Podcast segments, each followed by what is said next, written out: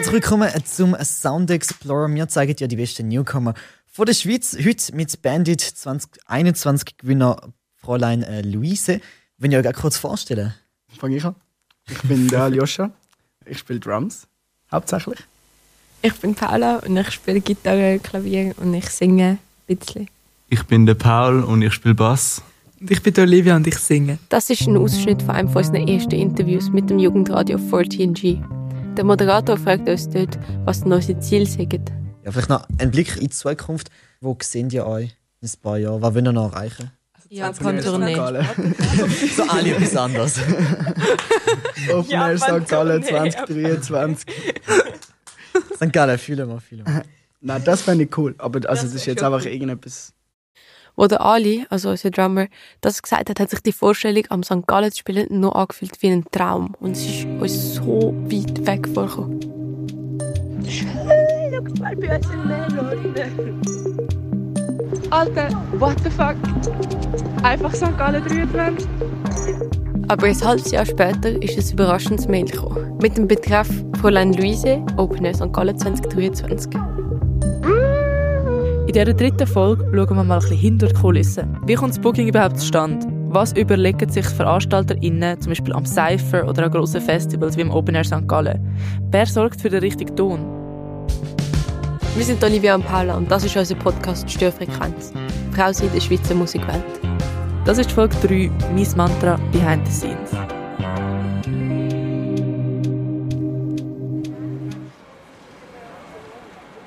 Wir sind unterwegs zu der Fabian Wolfschläger. Wir sind jetzt da gerade in St. Gallen und laufen da den Berg ein bisschen durch.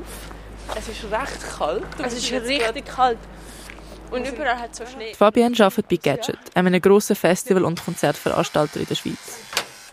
Gadget ist übrigens auch die Booking-Agentur, die das Rammstein-Konzert in Bern trotz dem Skandal Anfang Sommer veranstaltet hat. Unser Gespräch war aber noch vor dem Ganzen gewesen, und darum haben wir sie nicht darauf ansprechen Ja. Fabian macht unter anderem das Booking vom Open Air St. Gallen. Wir haben sie gefragt, was es alles braucht, bis so ein grosses Festival zustande kommt und wie man überhaupt eine Band bucht. Oder wie sieht dein Alltag auch als Bookerin aus? Ich sage es jetzt ganz generell, weil es ist bei jedem Festival ein bisschen anders, aber ich sage es jetzt ganz generell. Wir haben ein Budget und wir haben unsere Wunschacts, die wir machen wollen. So, und dann haben wir die Runnings Order und ganz einfach tun sie mal einfach reinschreiben, was wir für Wunschacts haben. Wo wir einerseits, wo unsere Wunschacts sind und andererseits Acts, die wir auch bei den Besucherinnen abholen. Also das heisst, wir machen Umfragen nach den Festivals jeweils, um ein bisschen Tendenz abholen, was möchten unsere Besucherinnen sehen. Und dann haben wir mal einfach so die Wunschliste. Meistens fangen wir so ein bisschen an, ich sage jetzt von oben ab buchen. Also das heisst, die Posten, die am meisten Geld kosten, die versuchen wir zuerst zu fixieren, damit wir nachher so ein bisschen wissen, wie sich das Budget weiterentwickelt. Und dort kommen dann schon die ersten Probleme auf uns zu. Mit diesen Posten meint Fabian Slots von den grössten Acts. An dem Open Air St. Gallen sind das der Macklemore und der Louis Capaldi. Das Open Air St. Gallen hat gleichzeitig äh, im gleichen Zeitraum in Europa Festivals mit einer komplett anderen finanziellen Schlagkraft, wo viel höhere Gagen können offerieren können. Zum Beispiel ist gleichzeitig das Rockwerchter Festival in Belgien, wo riesig ist, das ist das Roskilde Festival, dann manchmal ist auch noch gleichzeitig, und das ist super blöd, das Glastonbury Festival. Es sind etwa sieben Festivals gleichzeitig. So. Jetzt möchten wir zum Beispiel, ich sage jetzt einfach irgendeinen Namen, ich sage jetzt bewusst einen Frauennamen, jetzt möchten wir zum Beispiel Taylor Swift buchen für uns. Und aber Rockwerchter und Roskilde möchten auch, dann kann man es einfach mal per se wahrscheinlich vergessen, weil einfach rein die Finanzen fehlen, aber auch, weil natürlich der Act lieber möchte vor 50'000 Leuten spielen und nicht nur vor 30'000 Leuten. Also so. Also, und dann weichen wir schon mal aus, dann die zweite Priorität, die dritte Priorität. Eigentlich ähm, kommt es dann auch noch darauf an, sind die Acts, die wir uns wünschen, überhaupt auf Tournee? Also sind es europäische oder amerikanische Acts? Wäre da vom Touring her überhaupt möglich, dass die bei uns könnten den Halt machen Dann kommt noch dazu, ist es produktionstechnisch stemmbar? Können wir auf unserer Bühne so und so viele Lichter überhaupt hängen, wie sie gerne möchten? Haben wir überhaupt Manpower, um den Changeover zu machen, also von der einen zu der anderen Band? Und dann kommt auch noch dazu, dass wir gewisse Bands nacheinander nicht machen können, weil es einfach produktionstechnisch nicht möglich ist. Oh fuck yes, Ladies and Gentlemen, alles drüber und dazwischen, das ist der Bounce Cypher. Der Pablo Vöckli ist das Gesicht vom SRF Cypher, wo wir in der zweiten Folge schon viel darüber geschwätzt haben. Der Pablo ist Rapper und Booker von dem Schweizer Hip-Hop-Battle. Wir treffen ihn in einem etwas entspannteren Setting als am Cypher, nämlich im Radiostudio in Zürich. Er sitzt schon dort. Publikumseingang. Hallo. Ja? Bei dir? Exzellent. Gut, freut mich, ja. Pablo, Paula. Olivia, Paula. Er muss sich all die Vorproduktionsfragen wie Technik, Umbau etc. nicht stellen. Aber sonst hat er eigentlich recht ähnliche Booking-Kriterien wie die Fabienne. Spannend. Was sind genau die Kriterien bei eurem Booking? Äh, auf der musikalischen Seite, was die wichtigste Seite ist, ist Skills, Aktualität, Relevanz. Skills ist bei mir auf dem Eis. Egal, was für eine Entität es ist, es kann eine 90-jährige Philosophieprofessorin, weißt du, so, whatever. Wenn, wenn mir jemand einen 16er schickt oder ich irgendetwas gesehen habe, es ist Fire, jemand hat, kann gut schreiben, lade ich die Person sofort ein. Aktualität, jemand, der einen grossen Hype hat, natürlich versuchen wir die Leute zu catchen. Natürlich ist es vor allem ein Mundart-Event, weil es schwierig ist, die gleiche Passion zu erzeugen bei Sprachregionen, die nicht verstanden werden, weil es ja so ein explizit lyrischer, textbezogener Event ist. Aber wir versuchen eigentlich immer alle vier Sprachen von der Schweiz dabei zu haben. Romantisch ist harzig, weil es nicht viel gibt. Dann 2013 ist lang her, spätestens 2015 fragen wir uns natürlich immer, hat es nur Böcke da so? Ähm, Inklusion von Frauen, äh, und seit ein paar Jahren denken wir da auch ein bisschen weiter und sie denken nicht nur an Frauen, sondern an non-binäre Personen. Query Männer, vor allem im Rap, ist etwas, wo äh, ich so vor Jahren mir schon vorgestellt habe, wenn passiert das so, was passiert, wenn das, weil es muss ja, ähm, und habe so Freude gehabt, haben wir offen Query Menschen an diesjährigen Cypher gehabt. Das ist etwas, wo ich erst seit zwei Jahren bewusst versuche, darauf zu schauen und zu inkludieren. Wow, the energy. Love the energy. Thank you so much. Damn. Thank you, fam. Damn, damn. Das ist gerade hack. Ich liebe es, wenn ich, wenn ich so wie bei einem Konzert reinschreien Ich bin die ganze Zeit fucking up, go! Es ist noch nie so viel Einfluss da gewesen. Es sind noch nie so viele Musikschaffende da gewesen wie jetzt aus dem Flintenbereich. Und darum würde ich sagen, jetzt ist die Position schon besser als früher. Aber nach wie vor massiv zahlenmässig unterlegen. Massiv. Hast du das Gefühl, das ist einfach so, weil es halt allgemein in der Schweiz wenig, wenig Frauen gibt? Oder also ist das irgendwie statt das in Relation zueinander? Oder ist das bei euch schon nochmal noch mehr unterrepräsentiert? Ähm, ich versuche es in Relation abzubilden.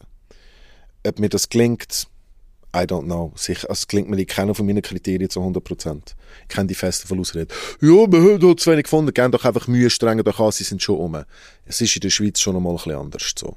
Und gerade nochmal bei Mundart. Ähm, ja, es ist fucking tough und ich habe das sicher nicht immer richtig gemacht und es hat sicher ein blindes Auge. For sure. Ich habe in jeder Stadt Leute, die mir Sachen stecken, auch wenn noch die Leute ein bisschen kleiner sind. Und sagen wir jetzt bei Frauen, die vor kurzem angefangen haben zu rappen und noch nicht die Skills haben von jemandem, der zehn Jahre lang wie ein Besessener im Kämmerli trainiert hat, dann ist meine Überlegung, warte ich noch ein Jahr? Oder lade ich die Person jetzt ein und stelle mich dann der Verantwortung vor, du hast eine krasse Newcomerin, die noch nicht erprobt ist, ins Haifischbecken gerührt und sie hat keine gute Zeit gehabt. Das versuche ich dann gegeneinander abzuwägen und mache die ganze Zeit Fehler sicher, ja. Hey, look, an sich finde ich das eigentlich ein total valider Punkt, weil ich meine, es stimmt schon, eine Frau wird mega schnell als stellvertretend für alle Frauen genommen. Aber für irgendwo tönt es für mich halt auch ein bisschen nach einer Ausrede, weil irgendjemand muss ja mal anfangen, junge, vielleicht auch unerprobte finden, das überhaupt buchen. Und abgesehen davon können die Frauen ja auch immer noch sagen, hey, nein, ich komme nicht. Und selbst wenn man Frauen bucht, geht die Diskussion für Fabienne noch weiter. Im Booking ist es mir noch wichtig, dass ich verschiedene Genres buche, aber eben auch Frauen, die verschiedene Rollen auf, einnehmen auf der Bühne. Das heisst, nicht nur einfach immer singen, das ist völlig okay und super, aber sondern eben auch wirklich mal völlig aus der Rolle von der tradierten Frau aussteigt und einfach eine Gitarre zusammenschlägt oder wie auch immer, rappt, wie, ja, dass man nicht mehr nachkommt oder Schlagzeug spielt oder wie auch immer. Mir ist es, mir ist es wichtig, um auch da Diversität abzubilden. Man sieht also, dass sich einige BookerInnen recht Mühe geben, um irgendwie ein diverses Line-Up zu schaffen. Um herauszufinden, ob und inwiefern das im Publikum überhaupt das Anliegen ist, macht St. Gallen jedes Jahr Publikumsumfrage auf Instagram. Ist das ein diverses Wunschline-up, das dort entsteht? Ja, da tut man dann eben manchmal ein bisschen weh. Nein, ist es nicht. Das ist eine vernichtend kleine Zahl. Da finde ich schon auch noch krass. Für das, dass wir uns eigentlich extrem viel Gedanken machen, frage ich mich manchmal, wie wichtig das es am, oder am grossen Teil vom Publikum eigentlich ist. Aber da ist eigentlich auch gleichzeitig völlig egal, weil es ist auch irgendwo unser, unser Auftrag, wo wir als so grossen Anlass möchten einfach auch wahrnehmen. Und jetzt wird es ein bisschen romantisch, aber ich denke immer, wenn wir können Frauen zeigen auf der Bühne, also wo dann nachher wiederum eine Frau im Publikum dazu animiert, um einmal außerhalb von diesen tradierten Rollen zu denken und halt anstatt ich sage jetzt mal die typische Geige oder die, die typische Gitarre wie auch immer einfach wirklich mal auf ein Schlagzeug haut. Und wenn das passiert, das ist ja das, was man sich dann eigentlich auch erhofft. Das, das ist so ein bisschen die Repräsentation, die man möchte machen Und wir am Open Air St. Gallen, wir haben einen Frauenanteil im Publikum von 60 Prozent. Also das ist extrem hoch. Das heißt, wir möchten da ja auf der Bühne können repräsentieren. Also die 60 Prozent von weiblichen Acts sind auf der Schweizer Festivalbühne wirklich noch gar nicht erreicht. Weißt du, noch vor einem Jahr hat es doch den Skandal gegeben, Moon Stars. Ja, ey, dort hat einfach 0% Frauenquote. Ja, und trotz dem Skandal schaffen sie es nach einem Jahr Überlegungszeit immer noch nur auf 15,6 Prozent. Und auch an anderen Festivals sieht es nicht unbedingt besser aus.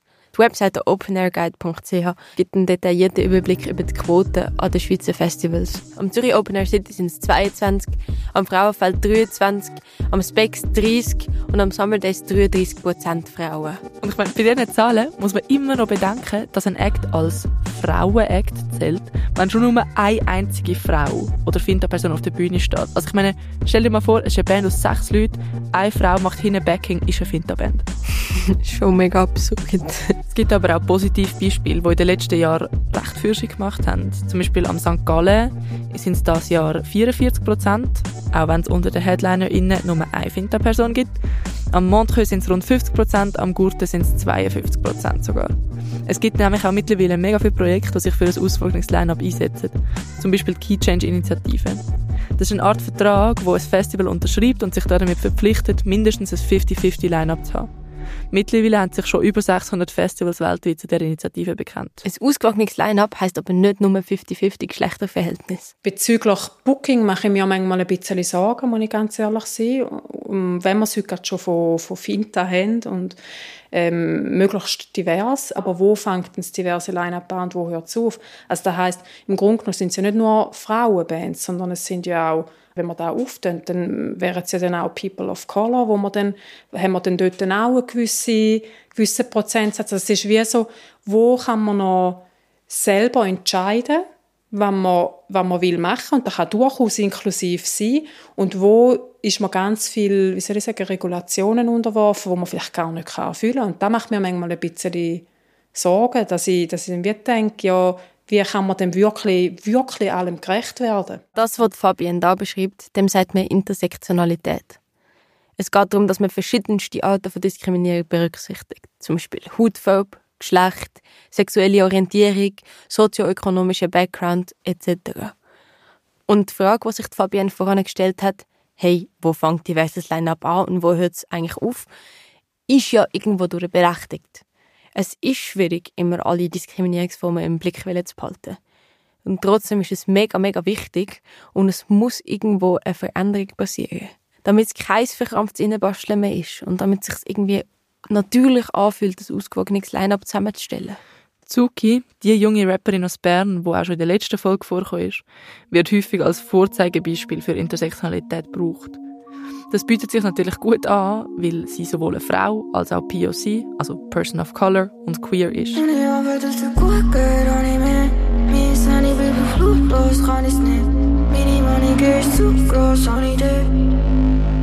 Wenn du so sehr weißgelesenes Publikum hast, ist es manchmal, also weißt nicht mal als Frau, sondern aus irgendwie, wirst einfach so wie aus, aus, aus, aus Museumsobjekt angeschaut. Ich glaube, das ist das, was ich merke. Obwohl das für sie alles andere als einfach ist, hat sie mittlerweile aber einen eigenen Weg gefunden, mit dem umzugehen. Ja, es ist eine Marktlücke zu sein oder eine Marktlücke ich habe einfach das Wort für mich entdeckt.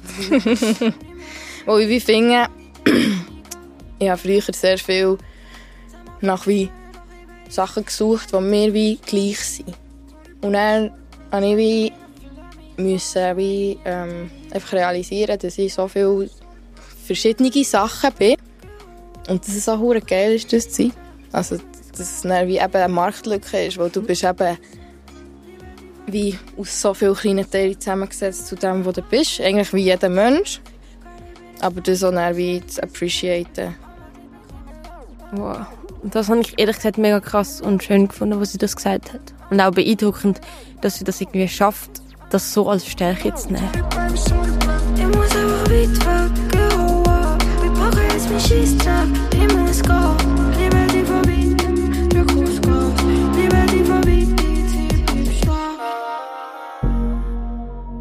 Keine Ahnung, vielleicht muss man das auch, wenn man von außen immer in diese Schublade gedrückt wird. Also Loki geben wir ihr ja jetzt auch gerade genau diese Rolle. Und als POC passiert das wahrscheinlich auch noch viel krasser. Ich meine, du kannst dir null aussuchen, ob du das gar gegen aussen zeigst. Voll. Das ist gerade bei irgendwie als Query-Person wahrscheinlich noch etwas anderes, weil dort kannst du es, glaube noch eher entscheiden, wie viel du davon willst preisgeben Und ich glaube, diese Abwägung ist für mich jetzt zum Beispiel auch ein mega langes Thema gewesen und ist es ehrlich gesagt eigentlich auch immer noch. Irgendwie wie öffentlich ich mit dem Ganzen will umgehen oder eben nicht. Schwester, bist du da? Yes, ich bin da. Okay, ich komme holen. Weißt du noch, das habe ich dir doch erzählt bei uns im Gespräch bei dir daheim. Ja, voll. Ja, also ich glaube, das ist vom Donner Showcase. Ich habe das Gefühl, so in meinem Alltag, im Moment so da, gehe ich mit meiner Sexualität als eigentlich mega offen, queere Person wirklich eigentlich relativ locker um. Also es macht mir halt irgendwie nichts aus. Und ich bekomme auch nie eigentlich, also fast nie, außer halt auch auf der Straße, irgendwie dumme Kommentare oder irgendwelche Leute, die sich halt nicht verkneifen und so. Was auch daran liegt, dass wir uns halt mega in einer Bubble bewegen, wo so, also wo halt Queerness recht akzeptiert ist. Und ehrlich gesagt habe ich auch von dem ein bisschen Angst. Ähm, gerade weil ich auf vielen Ebenen auch so ein, sagen wir mal, so ein typisches Frauenbild nicht mega verkörpere. Ich bin nämlich auch so ein bisschen hin und her gerissen, wie offen ich sollte mit meiner Sexualität umgehen, weil gleichzeitig bin ich dann auch so, hey, ich weiss noch, wie wo ich irgendwie so 13, 14 war, bin herausgefunden habe, so, ich stehe im Fall auf Frauen. Habe ich gerade so etwas, so junge irgendwie Frauen, wo, wo offen zu ihrer Sexualität stehen und das auch raustragen und auch das ihre Musik irgendwie zeigen, ist für mich damals irgendwie alles gewesen, was ich kann, was ich kann und wo, wo mich irgendwie ja, wo mich irgendwie motiviert hat, zum, zum irgendwie dazu zu stehen. Und wenn ich das kann sein für andere Leute, dann ist das eigentlich etwas vom Schönsten. Gleichzeitig bringt mich das auch in eine Position, was mich irgendwie mega ausstellt. Und wo Leute einmal anhand von einer Sexualität bewerten, was ja eigentlich etwas so Persönliches ist. Voll. Das ist eigentlich auch krass, weil also jeder Song von uns, der von dir geschrieben ist, wo es um Liebe geht, und das sind viele, ist ja ist eine queere Liebesgeschichte in dem Sinn. Ähm, es checkt einfach nicht. Es checkt einfach kein Mensch. Und irgendwie ist alles mit dir so einfach. Drum bleib doch für die Nacht da, wenn du magst. Ja, wenn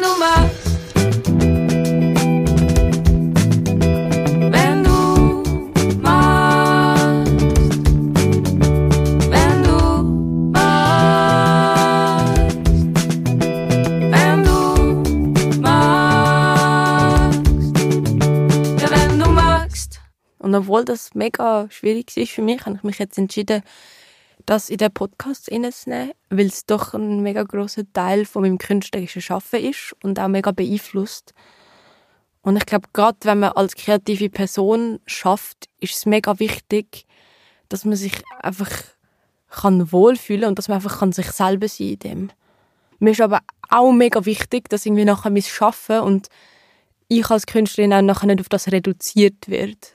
Das hat mich auch mega lange beschäftigt, dass ich nachher das Gefühl hatte, ich und das, was ich mache, steht irgendwie nur noch für das. Und die Lieder, die ich schreibe, könnten dann irgendwie nur noch in dem Kontext gelost werden. Ja, und eben genau, weil es uns so wichtig ist, den Safe Space zu haben, den du vorher beschrieben hast, haben wir ja zum Beispiel auch unbedingt eine Finta-Technikerin bei uns in der Band dabei haben. Also nicht zum sagen, dass man mit Cis-Dudes irgendwie keinen Safe Space kann haben, das gar nicht. Aber wir haben es ja auch schon erwähnt, dass wir mit männlichen Tontechnikern einfach nicht so gute Erfahrungen gemacht haben. Viele nehmen einem einfach null ernst und probieren dem Sachen zu erklären, die man mittlerweile also wirklich gecheckt hat. Ja, der Klassiker ist auch, dass sie uns erklären wollen, dass wir lauter singen müssen. Weil halt die Frequenzen von einer Frauenstimme weniger gut durch einen Bandsound durchkommen als die von einem Mann. Und dann denkt man sich halt auch einfach so, Brütsch, das ist dein scheiß Job, dass man uns jetzt einfach gleich gut hört, wie wir einen Typ hören. Und darum haben wir halt einfach amig eine Finta-Technikerin dabei haben. Und haben es jetzt immerhin geschafft, dass Flo Diemer, die wir schon in der ersten Folge gehört haben, uns in Zukunft an ein paar Konzerte begleiten wird. Jetzt in den letzten Jahren habe ich viele Aufträge auch bekommen, einfach weil ich einfach eine Frau bin. Weil einfach das ganze Thema mega aktuell ist. Wir haben einfach mega viele Bands, wir haben immer mehr Finta-Leute äh, auch am Ton haben. Zum Beispiel, also an der Technik, also auch Lichttechnik. Wird dir das gesagt oder wie erfährst du das? Äh, ja, mir wird das gesagt. Ich werde von halt auch Bands angefragt, die halt auch Finterpersonen drin spielen und sie sich ähm, wohl und supported fühlen, wenn noch eine andere Finterperson dort dabei ist. Aber natürlich buchen sie mich auch, weil ich, weil ich einen gut easy Job mache. Also wenn ich jetzt einen scheiß Job mache und es wird die ganze Zeit Feedback geben und Verzögerung und äh, mühsam und ich habe keine Ahnung, dann eh nicht. Also ich mache meinen Job auch gut. Flo ist als Technikerin also ultra überbucht. Das nicht nur, weil sie einfach einen super Job macht, sondern eben auch, weil sie eine der einzigen Fintas in der Branche ist. Eine Idee, die viel diskutiert wird, damit sich dahingehend etwas ändert, ist die Einführung von einer Frauen- oder Finta-Quote. Gina Ete, die in der ersten Folge auch schon vorgekommen ist, hat da eine klare Meinung dazu.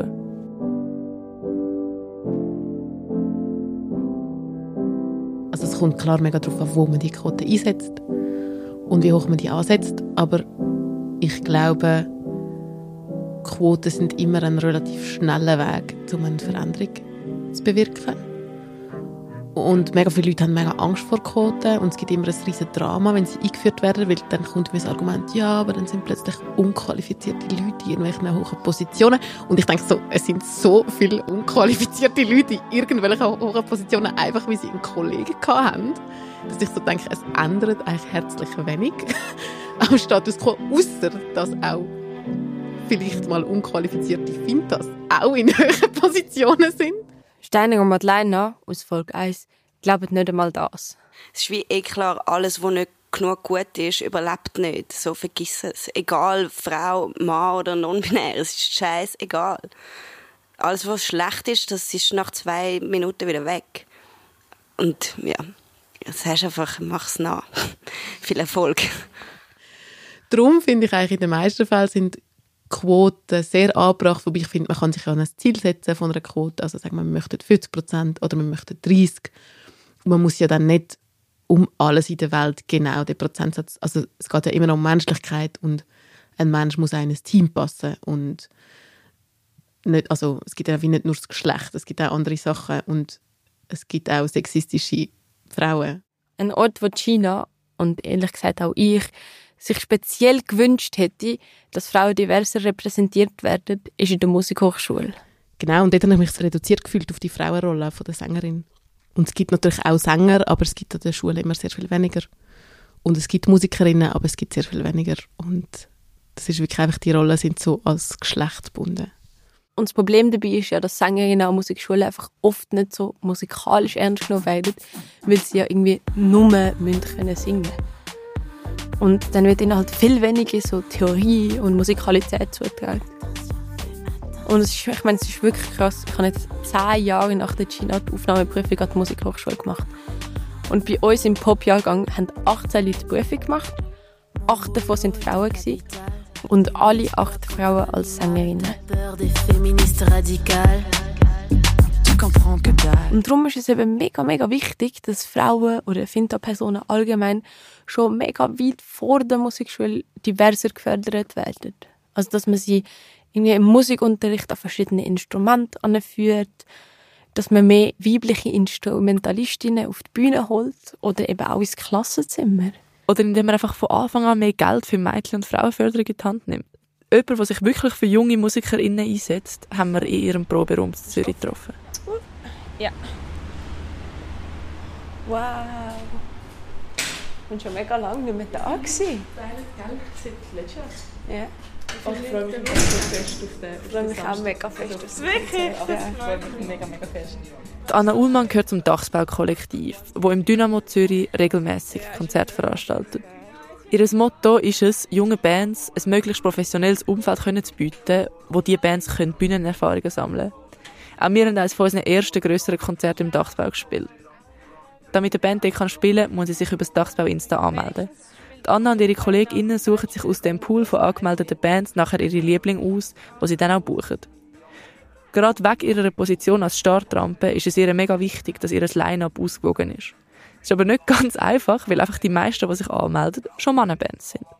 Also ja, ich finde, das kann halt auch so ein bisschen, ja, fast auch so ein bisschen diskriminierend irgendwie sein, wenn dann Leute halt aufgrund von ihrem Geschlecht wiederum nachher nicht buchst, so. Aber ähm, ja, also ich finde grundsätzlich mega, dass wir uns da mega ins Zeug legen. Es ist mir auch mega ein grosses Anliegen, so. Ähm, und ich finde, man darf sich auch einfach nicht drauf... Also wir haben jetzt gerade bei der Sitzung letzten Sonntag ähm, hat dann jemand so gefunden, so ja, aber wir haben halt keine Wahl, weil die Leute, die halt im Pool sind, sind halt irgendwie etwa 80% Männer. Und ich bin so, hey, wir können das wie nicht auf dem ausruhen, so. Wir müssen wie aktiv etwas dagegen machen und halt auch ein bisschen kreativ sein. Aber letztes Mal habe ich auch jemanden eingeladen, der halt Poetry Slam gemacht hat, der jetzt keine Musik macht, aber halt sonst eine Künstlerin ist, so. Und ja, es fordert, glaube ich, einfach recht viel Kreativität auch und irgendwie, also man muss es halt wirklich bewusst ganz bewusst so Leute auch suchen.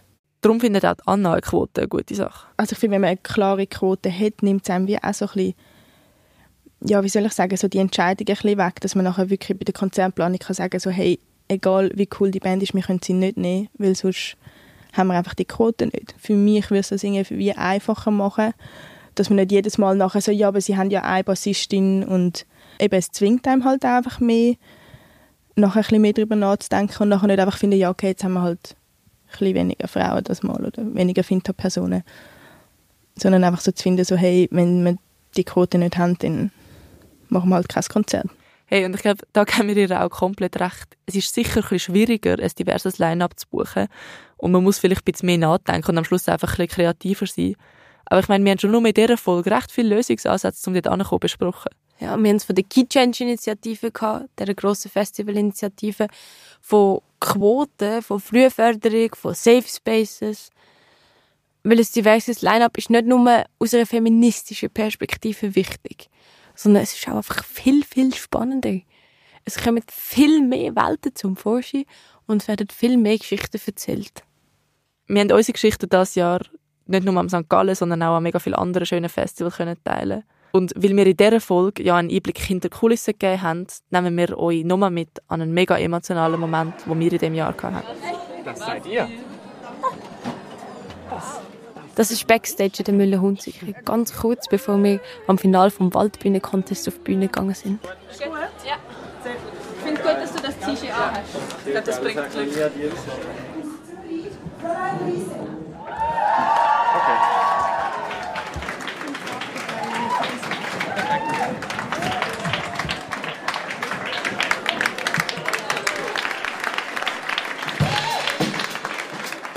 Hallo zusammen, hallo Millionen Zicken! Wir sind Fräulein Luise und wir haben eine riesen Freude, dass wir nachher spielen. Ganz euch gut!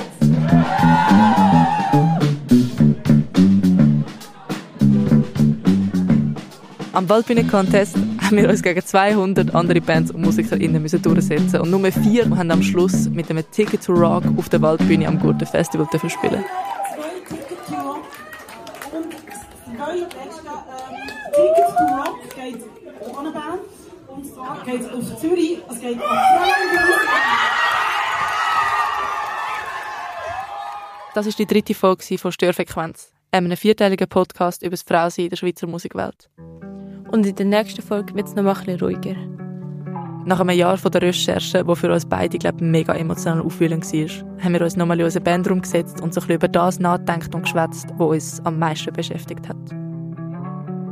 Das hat mir wirklich so viel Trotz dort ausgelöst, dass ich so war, hey, dann mache ich lieber gar keine Musik mehr und schmeiß alles über den Haufen und gehe sicher nicht studieren, als dass ich diese Position einnehme von einer Sängerin, die einfach vorne steht und singt. Und ich muss auch mega ehrlich sagen, dass ich mich noch nie so viel mit anderen Fintas, die Musik machen, verglichen habe, wie seit dem Podcast. Und das ist mega schlimm. Wir sind Paula und Olivia, zwei Musikerinnen aus Zürich. Und das ist Störfrequenz, ein Watson-Podcast produziert von Elephant Stories. Recherche, Moderation und Skript Paula Scharr und Olivia Merz.